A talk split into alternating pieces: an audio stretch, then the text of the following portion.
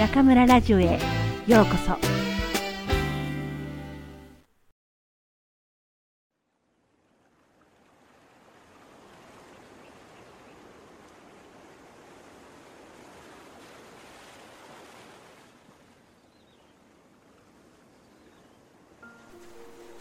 私は長いこと旅をしている。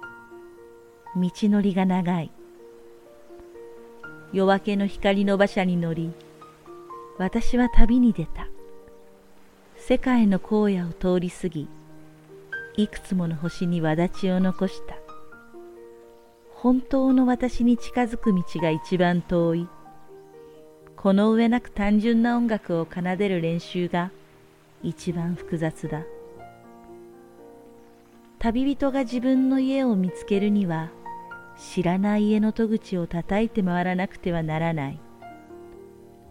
人がついに心の奥の神殿にたどり着くにはすべての外の世界を放浪しなくてはならない私の目がはるか彼方までさまよい歩いた挙句に私はようやくまぶたを閉じて「ここにあなたがいた」と言った「おおどこに?」という問いと叫びが一つに溶けて止めどなく流れる涙に変わると私の中にいる。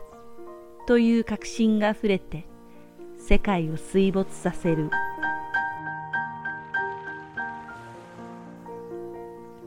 朝の海の静けさを破り鳥の歌がさざめいた。路傍に咲く花はすべて快活だった。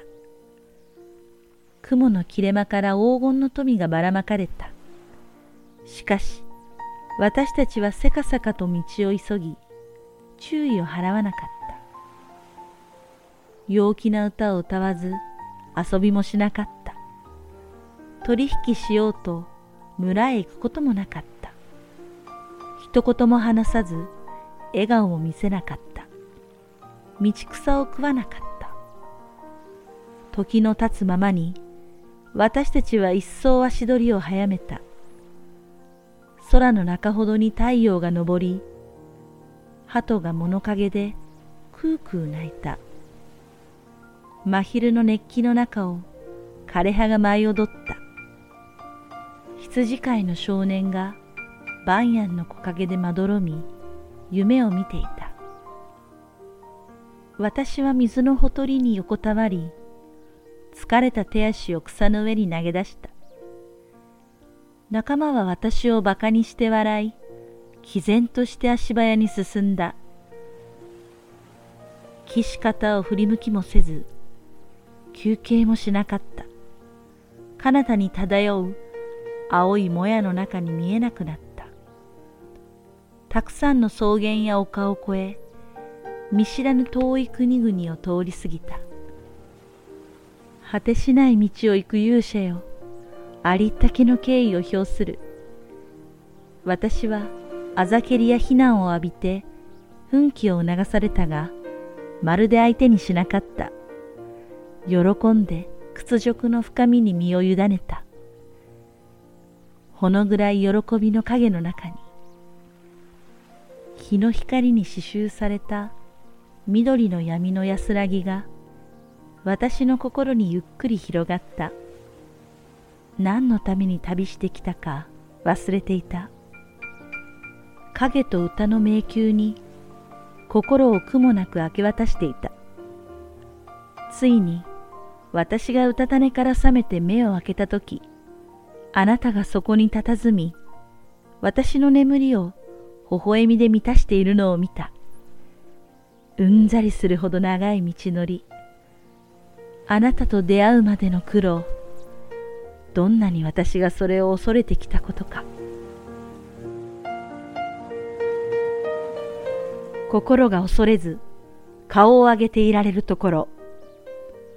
学問が自由であるところ。世界が国境の壁によってバラバラになっていないところ。言葉が真実の深みから現れてくるところ。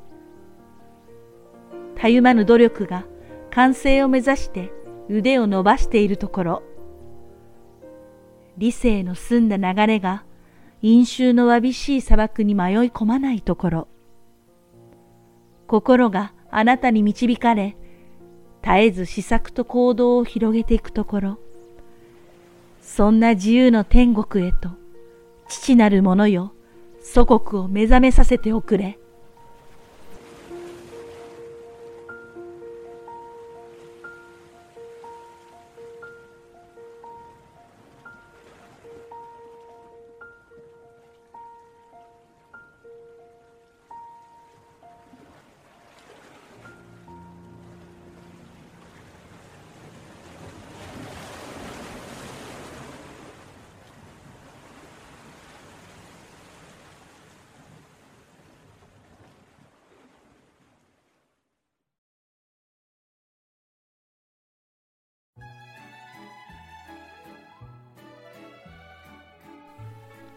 皆さんこんばんは。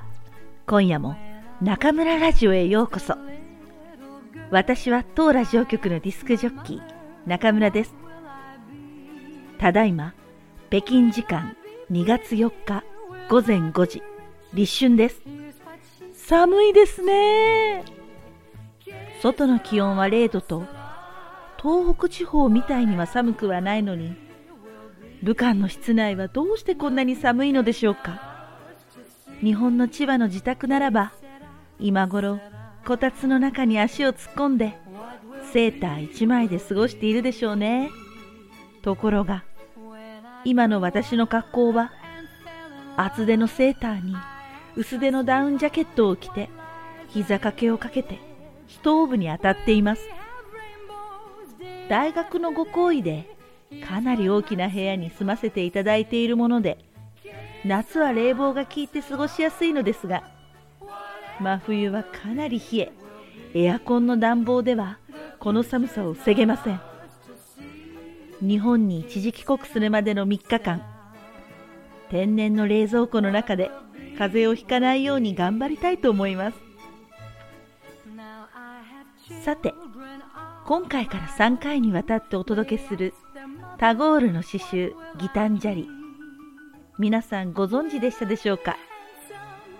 私は日頃詩をたしなむようなタイプではなくこのタゴールという名前もアジア初のノーベル文学賞受賞者として知っていただけでした。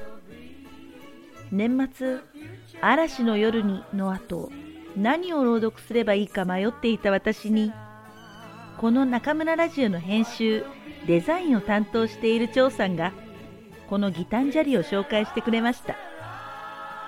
ラビンドラナード・タゴール。インドの詩人であり思想家です。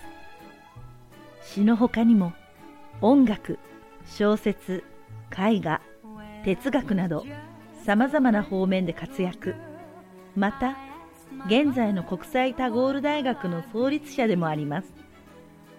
すごいことにはインドとバングラディッシュの2つの国の国歌は彼が作詞作曲したものだそうです。